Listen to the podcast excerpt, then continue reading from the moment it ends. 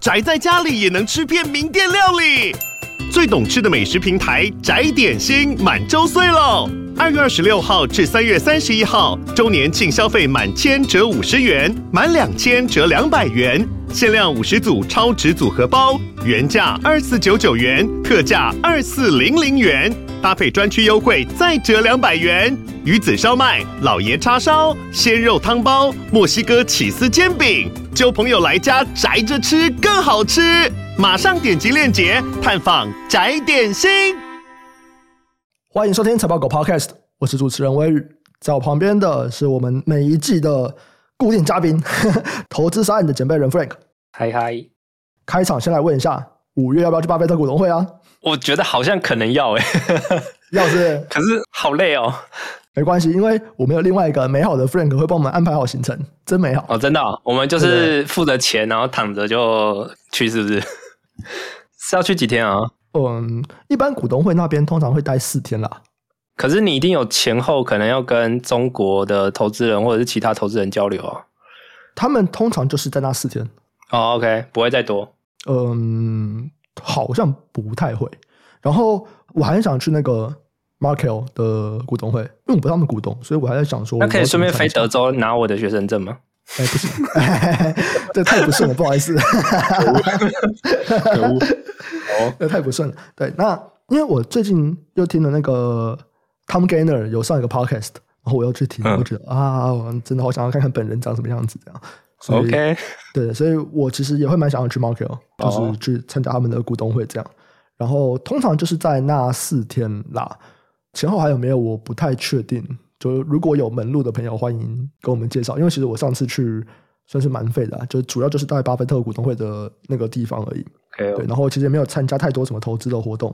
上次去就是我们一群，然后十几个人吧。对，所以比较是在观光，观光欧马哈那边的东西。现在就目标比较明确了，要出去社交了。嗯，我没有这么明确的目标，我还是去一个放松的感觉。对，我不知道他有没有去，去那边怎么放松？哎、欸，那边超级放松。因为你那边望过去，你的房子最高就是两层楼，然后大部分就一层楼平房，然后 OK，除了平房以外，全部都是绿地这样子，就是那边的绿地比马路还要多，比马路比那个住家还要多，所以还没有去过，真的是超级放松。因为我七年前去，我是先去奥马哈参加完股东会，然后我就去纽约，因为我很喜欢这个魔术师，他刚好在纽约的百老汇那边有一个秀这样子。所以我是先去奥马哈，再去纽约，然后去看秀。我觉得那两边差很多诶、欸。然后，我觉得比较喜欢奥马哈的感觉，就真的很放松。去那边真的是放松的，你不要觉得说哇，那边全部都是有钱人什么，没有，超级放松。然后每个人都穿的很潮。OK，对，真的每个人都穿的很潮。到时候看看啊。对，你就看到那些各种的亿万富翁，什么十亿、百亿身价的人在那边，然后也是穿着 T 恤走来走去。好。那就期待五月。对的哦，所以你今年会加一对不对？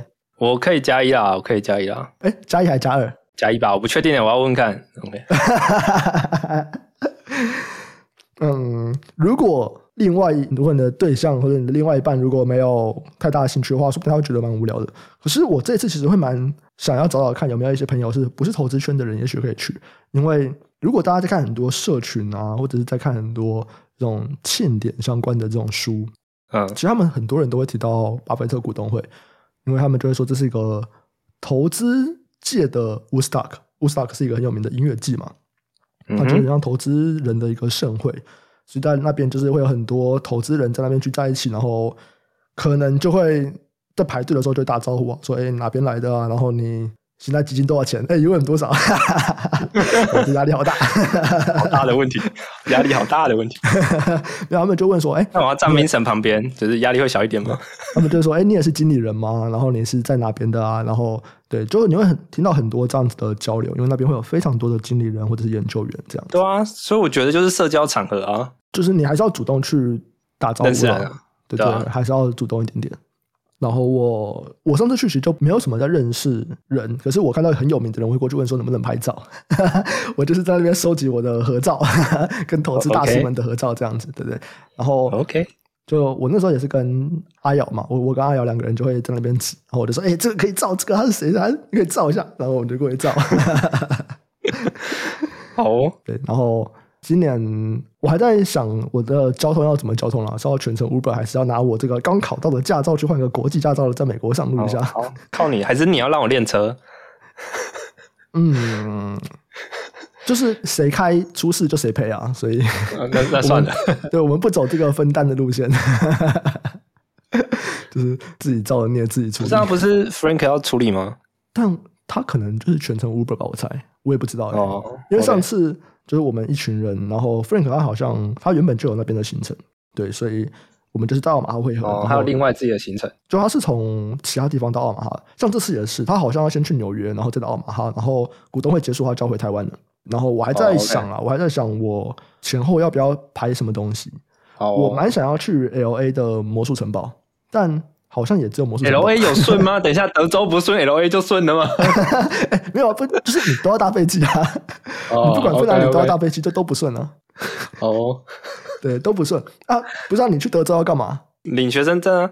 关我屁事啊！顺便领个看，我觉得时间差不多，应该也是领毕业证书的时间。关我什么事啊？我干嘛陪你去领毕业证书啊？不如你来陪我去魔术城堡看表演，多棒！是这样？魔术魔术城堡也是很多那种在讲体验啊，在讲这种乐园的书的体验的地方、你不想去看一下？这样啊？对啊。好了，再说了，再说了，时间先敲定了，看能不能请假。哦，好。哎、欸，可是时间已经出来了，在五月三号吧？可是因为你们前后哦，你只抓四天，是不是？就确定四天？你不是说可能要往前加？呃，往前或往后都可以啊，因为我的时间算是蛮弹性的、啊，所以所以你要 先敲出来，我才能请呢、啊。嗯，这我都可以啊，我都可以。我我还是看看有谁要加入我，谁要一起来加入这个行程，那我们一群人就可以去玩这样子。对，是可以的，可以。我在我们录音的时间是二月十九号礼拜一，那我们今天上架的 podcast 就有一个是我说我要去日本，然后我想吃安康鱼火锅，然后因为我只有一个人，这一个人要怎么吃火锅就有点麻烦嘛，对不对？哎，我刚刚就已经收到私讯了，就有人要跟我一起吃安康鱼火锅。我觉得非常的感动.就哦，我可以吃到安康鱼火锅了。好哦，好，那聊到这边经过了七分钟，我就可以切入正题了。对，所以现在就是先扑克下股东会加一好，然后讲完波克下，我们还是要来拉回到我们每一季都会聊一下十三 F，也就是美国的基金经理人他们最新一季的这个持股报告里面，我们要从这个报告啊来看一下。美国的这些基金经理人，尤其我们可能专注在比较长期的、啊、比较价值投资啊，或者是比较基本面投资这样子的基金经理人，他们的持股增减来看一下，说他们可能对于接下来景气，或者是对不同产业，他们有什么观点？那一样，我们先看总体吧。总体来说，这些基金经理人他们的持股是增加，曝险变多了，还是他们持股稍微降低了？呃，我觉得持仓的增减其实不是很明显啦，比较像是板块的挪动这样。OK，当然我还是要先提醒一下，就是这次十三 F 其实有个蛮大的问题，就是那个对应时间的区间，那个 S M P 五百的波动其实很大的，就是从十月的最低点到现在开十三 F 的时间，大概整个上下大概区间是二十五个 percent，所以那就变成说很多其实开出来的股票，它买的价格可能比现在价格低了三四十个 percent 都是会发生的。所以还是要稍微注意一下，就是那个他们的到底还能不能再跟了？对对对，有些可能真的涨太多了，或者如果要跟的话，可能就要去找那种你从十月到现在涨没有很多的，嗯，落后大盘的。对啊，就是可能反应的不够多的那种，嗯嗯嗯，对吧？就是可能还是要稍微跳一下啦，不是说可以直接全跟。那就板块来讲的话，第一个最明显的就是大科技跟上一个季度的状况很像，就是持仓比例还是几乎是最高的。那但是每个人都是慢慢的在减码，OK，就是看得出来的事情。那这个东西其实跟我们上一次也有聊到嘛，因为他们本来就已经是持有到这个板块可以有的最高水位了，等于就是对，几乎是最高水位了。那就变成说，很多时候可能要为了法规，或者是他可能想要买其他东西，他就一定要砍这个板块。对，应该说你不可能再多买了，你如果要变就是减码。对对对，很难再多了，嗯、那个持仓水平真的都太高了。嗯，对吧？然后第二个比较明显的是半导体吧，像台积电啊、AMD 啊、德仪啊，基本上都是加仓数量最多的几个。哦，台积电还可以再加的，对了。台积电其实就我看到喊的价格，到现在可能都还有空间呢。呃，我的意思是说，他们原本有的台积电没有到这么多。哦，对啊，啊，这些人没有眼光啊，是不是？好，台积电比例其实没有到很高诶。所以他们还是比较喜欢像 NVIDIA 这种公司，NVIDIA 啊，然后可能对啊对啊，就是最直接吧，Apple 还是最直接一点。然后软总是比硬好吧？就是软的那个再投资率确实就是比较低啊。嗯嗯嗯嗯，对啊，他们还是比较喜欢轻资本的行业。好，但他们这次还是有 AMD 跟德仪嘛？呃，对，AMD、德仪其实都算蛮前面的。嗯嗯嗯。然后我觉得另外一个也比较明显的是化工原物料类股也是蛮多的。哦，啊、这边我就觉得蛮有趣的，化工跟原物料类股。可是现在的通膨不是已经有说要被压下来了吗？或者是开始有点控制住了？这种时候去买原物料类股的意思是什么呢？呃，我看了一下，有几个比较明显的。第一个是滴滴啦，那滴滴的状况感觉比较像是会预期那个消费性电子那边可能会有个复苏，因为它大概有五十趴的业务是跟呃，就是滴滴是杜邦啊这边客服。哎，对，杜邦，杜邦，它 Ticker 叫滴滴，对对对。OK，好，那杜邦就是很有名的杜邦化学嘛。对啊，它就是有一半的业务是跟那个电子工业部门有关，然后另外一半是水跟保护。Okay. 那比较周期性的基本上是前半段，嗯、所以看起来其实比较像是预期消费型电子可能会有一个复苏的状况。哦，我在猜应该是这样。嗯嗯嗯。然后当然还有其他的啊，像什么农业的啊，然后还有煤啊什么，其实很多啦。我觉得这季其实也是蛮明显的，但是我觉得每一个是不同的题材。欸、对。对啊，因为。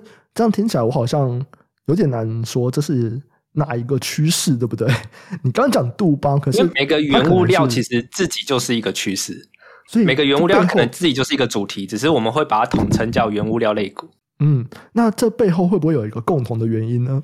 嗯，我盘起来不太像啦，就是有可能太总经的东西我会不太管。嗯，我一定是看到产业层面有什么东西才会比较有兴趣。好，对啊，因为你说像原物料，其实背后有化工啊，有石油，有煤炭，有谷料，对吧？其实很多诶、欸、对，就真的还蛮多的。嗯、然后，然后每个背后可能就是不同的原因，所以我不觉得有一个共同的原因啦，对啊，就是可能每一个细分项都有自己的主题，这样啊，像黄金也是啊。嗯，刚刚讲的这个杜邦化学，它是说可能在消费电子这边要回来了，所以杜邦它那边针对于电子产业或者半导体产业的这边化学品。他们可能营收会开始还不错。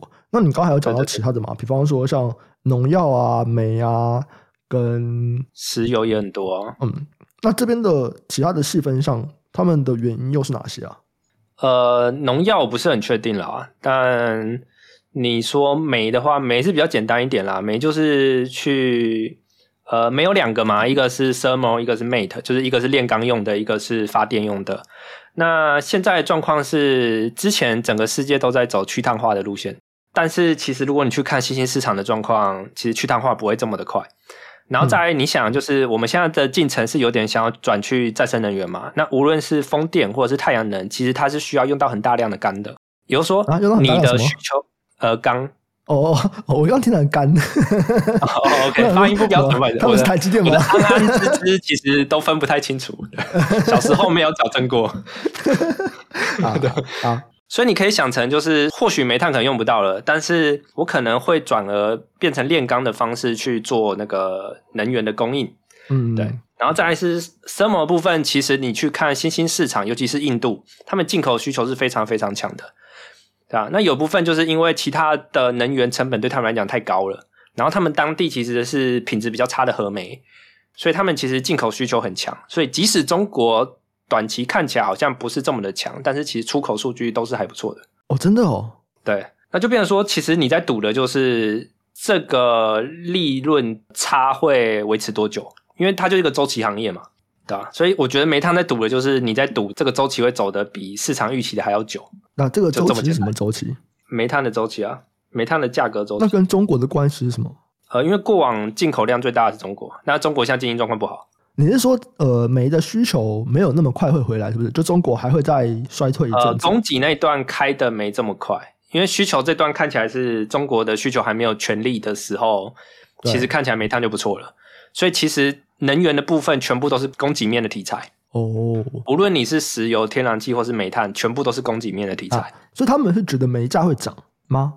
呃，不用涨，就是你维持在现在价格够久，其实就 justify 现在价格了。因为他们就是大家担心会说，就是这是一个周期的状况嘛，然后所以他们 PE 其实上不太去，现在大概都是七倍到八倍的位置。现在了当下，那其实严格来讲，就是如果以七倍的价格来看，其实它要回购的状况，它可以几年内可能就买掉一半的股票了。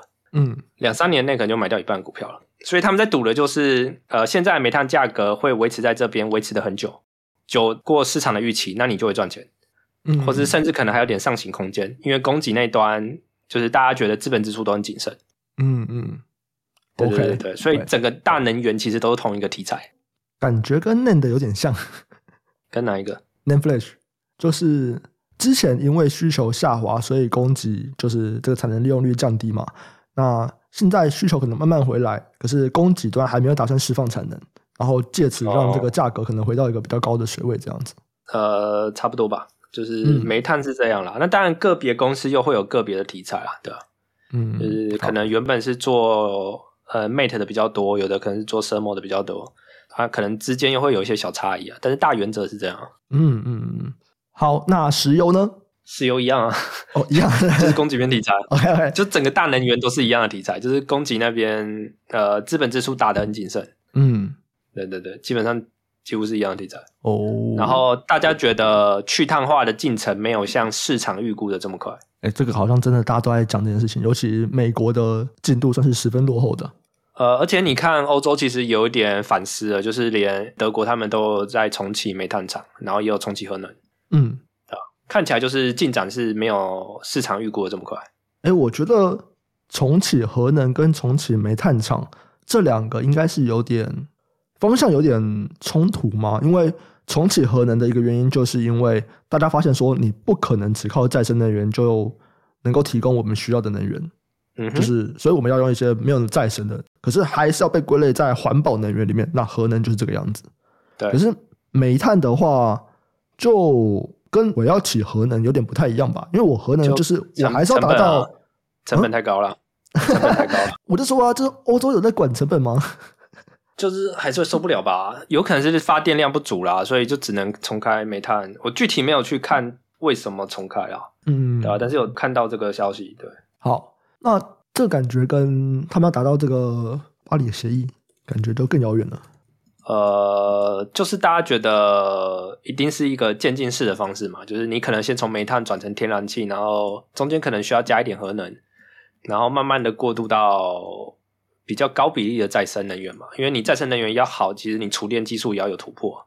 那当然就是当你今天电气化走成这么多的时候，你也可以赌矿物了。因为其实像十三 F，另外一个很明显的就是矿物其实也很多，嗯，对吧？像什么淡水股啊，其实加仓比例也是超多的。然后还有那个什么 NEN 哦，它就是黄金开采第一大那家公司吧。但是我在猜这个可能是金的另外一个题材，可能跟通膨比较挂钩。对啊，你黄金跟这个有关吗？但是就是看过去矿业的其实不少啦。然后其实你这一两年你都可以一直听到很多人会。觉得某个细分矿会不错，像最近听到是锡，但是锡真的太小了，就是整个全球可以投的公司很少很少，而且那个交易量很小，嗯，所以就是看看过去就也没什么动作。哦，哎、欸，我觉得你这样讲矿物，它这个东西真的就很原物料，哎，对啊，而且就这种东西基本上很多要到加拿大去买，所以就是又再更麻烦一点。嗯嗯，就是矿的上市通常在澳洲或加拿大，那就变成说你可能还要有两边的交易资格，你才能去买。那这边起来的原因是什么？就电气化的需求啊，电气化用到好多好多的矿，嗯，然后加上供给那边其实也是十几年供给没什么开吧，然后有一部分是其实很多细分的矿，它其实供给不在所谓的民主友善国家啊？什么？就是可能在什么共产国家里面啊，或者是什么南美洲的独裁国家里面，这叫什么民主友善国家？我不知道怎么讲啦，就是比较非民族友善的国家。哦，OK，OK，是这样吗？我不知道正确的名称要怎么讲。这、嗯、会有什么问题？所以很多人会觉得说，因为现在就是比较热的议题是中美冲突嘛。嗯。当我今天冲突激化到一个程度的时候，我这边供应链会不会被断？哦，OK，这是担心区域政治的风险。对对对对对，那其实很多细分的矿是蛮有风险的、嗯，所以很多人在这一两年这种研究其实很多。哦，这个要研究。蛮难的吧？呃，很 niche，因为其实很多矿那个市值真的太小了，就是因为整个行业本来就很小，然后可以交易的公司，嗯、因为你通常可以交易，就是你不会去考虑一些太新兴市场的地方，所以你大概只剩加拿大跟澳洲可以买。对，嗯、就大概你大概就只是两个地方，所以就是有一点难交易，但是还是会时常看到有人在做比较 niche 的这部分的研究。OK，好，对对对，还有一个原物料是你刚讲农药。农药我真的没认真看诶，因为就是比较没兴趣啊，所以就比较没认真看。OK OK 啊，那主要的板块好像就这些，还有吗？大概就这样吧，就是整个板块比较明显的。嗯嗯，好，那接下来有一些比较是属于个股自己的投资机会。哎，对，我们先来讲，你这边有提到的一个是 S I R I Siri，没有，它是跟那个。呃，Siri 的全名叫什么？Siriman 是不是？Sirius XM。嗯嗯嗯。为什么念起来这种虚啊？Sirius XM。啊，反正它就是美国最大的，它就是美国最大的卫星广播公司啊。然后它在去年十二月的时候说要跟 Liberty Media 就是合并，然后 Ticker 是 LSXMK。对，那这是一家投资公司，它持有的是呃。Sirius 跟那个 Pandora 就是两个串流媒体，嗯、对，嗯，然后它是 Siri 并 LSXMK，对，然后这是又 NAV 决定并购比例，所以它不会随着股价的波动去变动比例，然后它目前的更换比例是一股的 LSXMK 可以换八点四股的 Siri，那目前的价差大概是三十趴。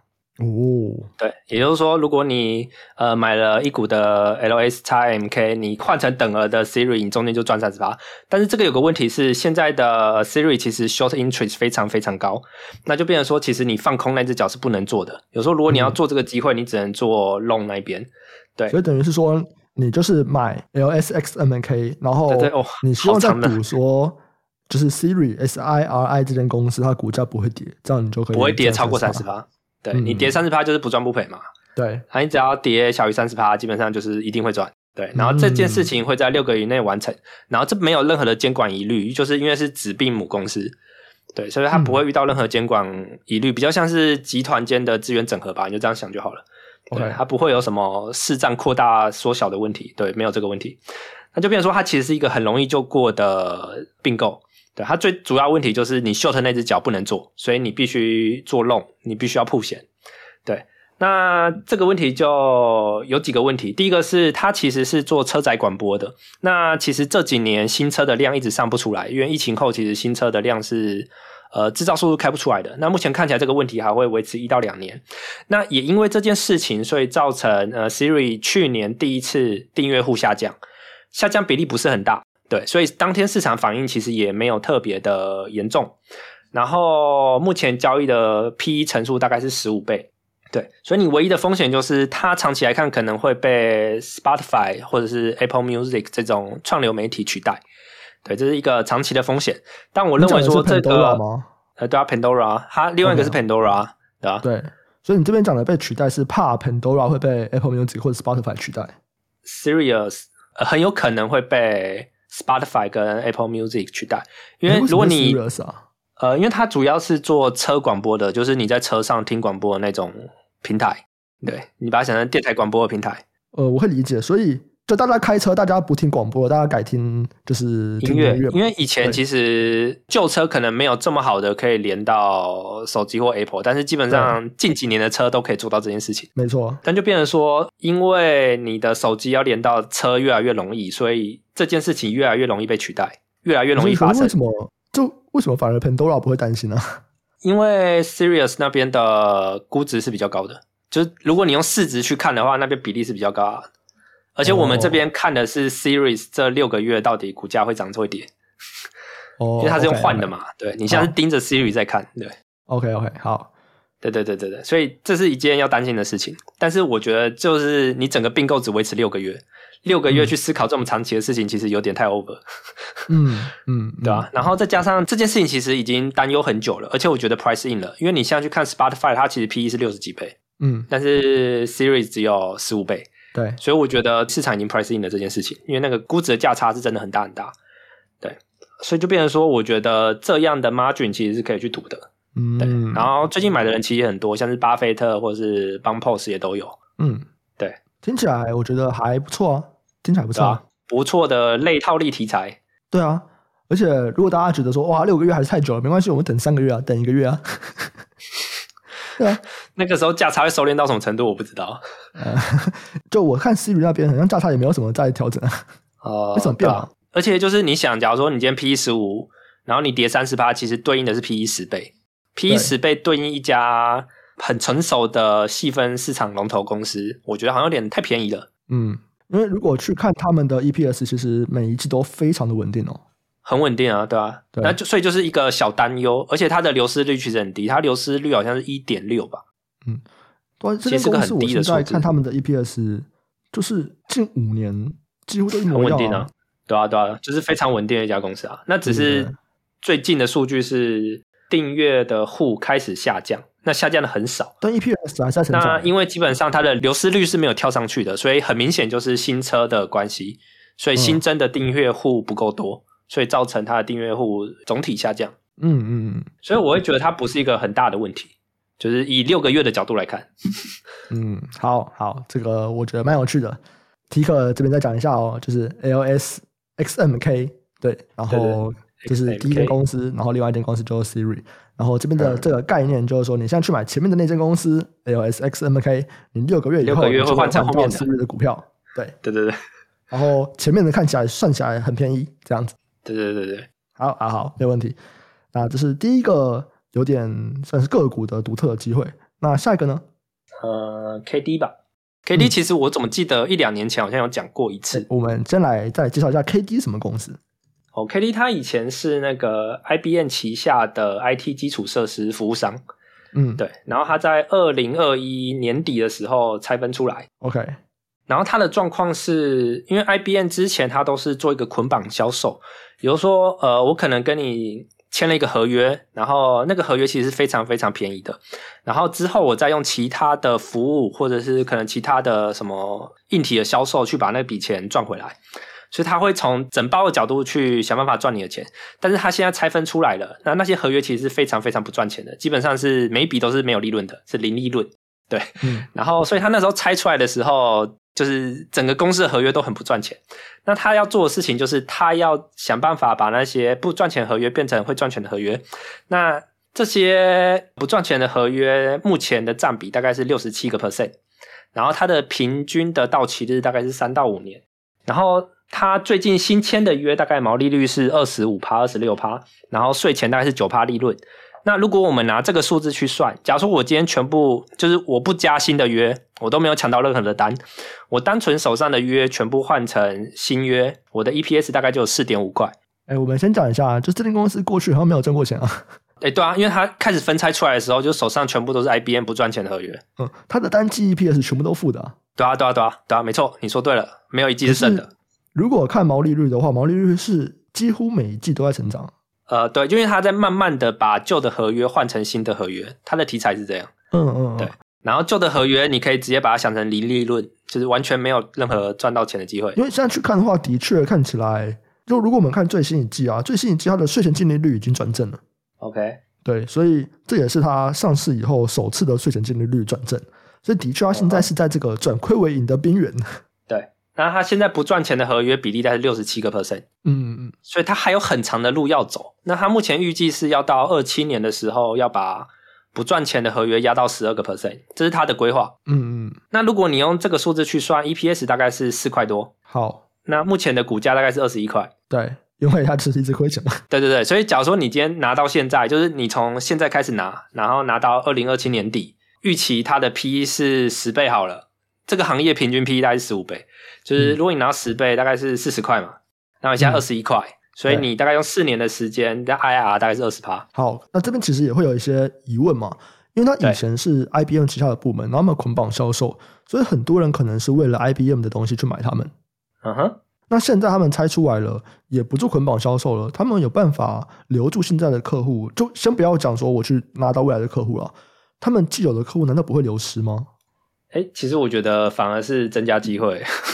哦，为什么？因为现在 IT 基础设备这边大部分客户是想要上云的，就是他想要做个多云的架构。对，可能是多云跟在地的机台都要有。对，那如果你以前在 IBM 是不能做这件事情的，但是假如说你今天拆出来了，你可以去接洽 AWS 或是 Google，这是一个它可以提供客户更多元的选择，它不再被 IBM 绑着。哎，这是一个蛮正面的事情。它的业务是什么？就是 IT 基础服务提供商。这算是什么？接案公司？算接案吗？接案子的啦，对吧？确实是接案子啦，就是对对对对对，有点像 case by case 的那种，然后签合约嘛。OK OK OK，嗯，对啊。然后因为以前他们可能就会要绑着 IBM 的机台一起去做，对，就是做各种软硬整合的东西。但现在他们可以就是说，哎，你要纯云的，我也可以帮你做这样。对对对对对。然后你想要用两三个云的，然后再自己有机台的这种，他也可以做了。这个是好是坏不好说吧，因为竞争对手很大。然后我没有非要选你的理由。之前如果我要跟 IBM 捆绑的话，我还有非得用你不可的理由。但现在猜出来，的确他们的。能够服务的种类变多了，或者是我能够提供的东西变多了，可是也没有一个为什么我一定要选你？嗯，通常这种东西你没有犯大错，你不太会换它。嗯，OK，有啊，你现在要涨价就是大错，价格不太会是这个行业的首要考量，我觉得，嗯，就是稳定性才是，因为它其实大部分是金融客户。它大概有四成到五成的金融客户哦，对对对，他们更在意所谓的稳定性。如果是这个的话，我还会有一个想法，就是以前不是会有一句话吗？就你选 IBM，你就是不会有错，对啊。可是他们现在如果分拆了，我还可以说这句话吗？那你也没其他选择了，IBM 现在就没有提供这服务了。哦，OK，好，所以至少是前 IBM 的部门，对啊，OK，OK，对啊，所以这是一个收入，它可以提供客户更多元的选择啦，对吧？好好，然后再加上近期就是 AI 频频突破嘛，其实这边的需求你也可以预见，应该是很强的。哦，的确，我们在台湾其实现在也听到很多这样子的东西，对啊，然后成本端来看，就是你刚脱离一家大公司，其实要做精简，大部分都是做得到的。他这样才拆出来几年？诶，两年嘞，对啊，两年了，对对啊，然后可能或许没精简空间了啦，对吧？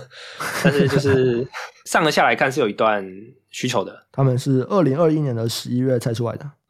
然后，当然最大的风险其实就是执行不到位啦。那当然，从二一年看到现在，其实就是有在进度上了，所以我觉得也不用太担心。就是这种东西，你就只能信任嘛。讲白点，你就是要信任他，然后二七年会做到。嗯嗯嗯，对对。然后刚才是用十倍 PE 算，其实算比较保守嘛。因为假如说你今天达到行业的平均十五倍，那 IR 应该就是三十几趴，对吧？对。它是一个偏长的题材了啦。然后你在赌的就是管理层有办法执行到位。那就是你要评估这件事情难不难？我自己觉得不是很难。偏长吗？因为它其实三年啊，到二期啊，二四、二五、二六、二七，哦，四年哦，到年底的话。可是你看它十月股价才十四块，现在已经升到二十一块了，对，这个也涨了五十八嘞。十月就是很多股票底部啊，就是幅度中就是很夸张。没有，它的底在二二的十月啊，八块啊。没有，我是说十月那个时候就是一个区间底部嘛。对对对，就五十趴很多哎。哎，IBN 当初拆卖的时候，他说他想要卖五十块。市场不买单，嗯，对对对对，就是他目前还是没有到他 IPO 的价格，对啊，对啊，对啊，对，市场不买单那个价格，他 IPO 那个时候也是二十八块，我觉得二十八吧，达到二十八。一开始 IBN 拆卖的时候，觉得有五块的五十块的价值，为什么啊？现在回过头来看，你每一季都在亏钱的公司，没有，因为美国比较习惯用 DCF 去估。不是啊，我们就是你不赚钱就是不赚钱。没有，你看很多美国那种公司，就是你现在也不赚钱，但是你给人家一个很大的 future 就会赚钱，对，哦、人家就会买单呢、啊。嗯，对，那这个 future 没这么难吧？你就是把手上的约时间到了换成新的，就这样而已啊，没这么复杂啊。你现在是在说美国那些经理人不识货吗？哦，我没有这样讲啊，我只是说就是，因为他二十八块挂牌，然后就直接跌到八块啊。对啊，反正就是那个时候 IPO 的时候，我记得 IBM 内部给的数字是五十块的样子。嗯嗯嗯。然后就是一路下跌，真的是一路下跌。对啊，一路跌啊，一路跌啊。对啊，那反正题材从那个时候到现在都是一模一样的，基本上你就是在赌管理层有办法执行的到位。那那个时间点你可能还没有数据，嗯、但是你现在已经走了两年了吧？对。那他目前确实也在进度上，也确实也没有落拍。就是我觉得这个毛利率的确是看得出来，就是每年都有显著的改善的。嗯，而且你去看每个季度的，哎，不要看每个季度好了，你去看每一个年底的数字，其实都有达标哦，就是有按照管理层预期的步调在执行。因为如果他们全部都是旧约换新约，其实这个我觉得算是蛮容易预期的嘛，对，因为你的旧约到期就是到期啊，你合约那时候就是写、啊、就是到这个时候，这是非常容易预期的、啊。但是他可以去再去找其他人啊，所以还是有一点点小小不确定性。但是最直白的整个大逻辑就是这个样子。其实你旧约走了，营收可能会下降啊，但是对你利润率应该也是正向的，因为你就不用再付钱养那些不赚钱的业务啊。嗯嗯嗯嗯，对对对对对，只是你最后营收规模会缩到。多小不确定，它目前的预估是二六吧，二六营收会开始重新转正。哦，对，因为它的确，虽然啊，这个从利润的角度来看，它是在变好的，可是如果我用营收在掉去看营收的话，它的营收也是在稳定下降的。嗯，所以就是还看得出来还是有在掉。对，但是就是你在赌的其实就是掉多少。我们这看起来感觉还行呢，因为虽然它营收在掉，啊、但它的毛利都有顶住，甚至还有在成长。对啊，对啊，因为以前约真的超级不赚钱。哦哦，OK，好，所以这个是这间公司，就是 KD 这间公司。嗯，对对对，就是一个偏长期的题材。好，那个股的好像都差不多这样子。还有一个是也是区域的，我们之前有讲过日本，然后这一季好像还是有一些日本，对不对？日本就可能还有机会啦，就是他们那边主管机关的要求是有在持续进行啦。嗯，然后他最近的动作是那个，他主动的点名了改善的公司，然后也把没改善的点出来，就有点像是直接把你抓出来了。嗯嗯 对嗯，对，就直接说哦，这家公司做得好，这家公司做得不好。对，那他做得好跟做不好的标准是什么？什么叫做得好？他想要他们搞，就他去年有一个那个啊，去年有一个标准是 PB 要大于一，然后你的 ROE 要高于十五趴吧，我有点忘记确实的数字。OK，就是你的 PB 要重新大于一，然后你 ROE 要高过一个数字。所以是日本政府他们对于这些上市贵公司他们有一个要求。OK，证交所要求，他们对这些上市公司有个要求，就是说，哎，我希望你 PB 要大于一啊，然后财务指标可能哪些要符合什么标准这样子，嗯，然后你资本效率要达到一定的水平。那个具体的数字我有点忘记了。他们怎么衡量资本效率？我记得就是 ROE 啊，OK OK，嗯，对，他就给你两个指标，然后你达标了，我就表扬你；没达标，就帮你点出来。然后，然后每个月会有一个名单，每个月都会有一个名单。哦啊，对，所以去年如果你去看去年的话，日本大概有一千家公司回购，这大概是日本上市公司的三分之一，史高。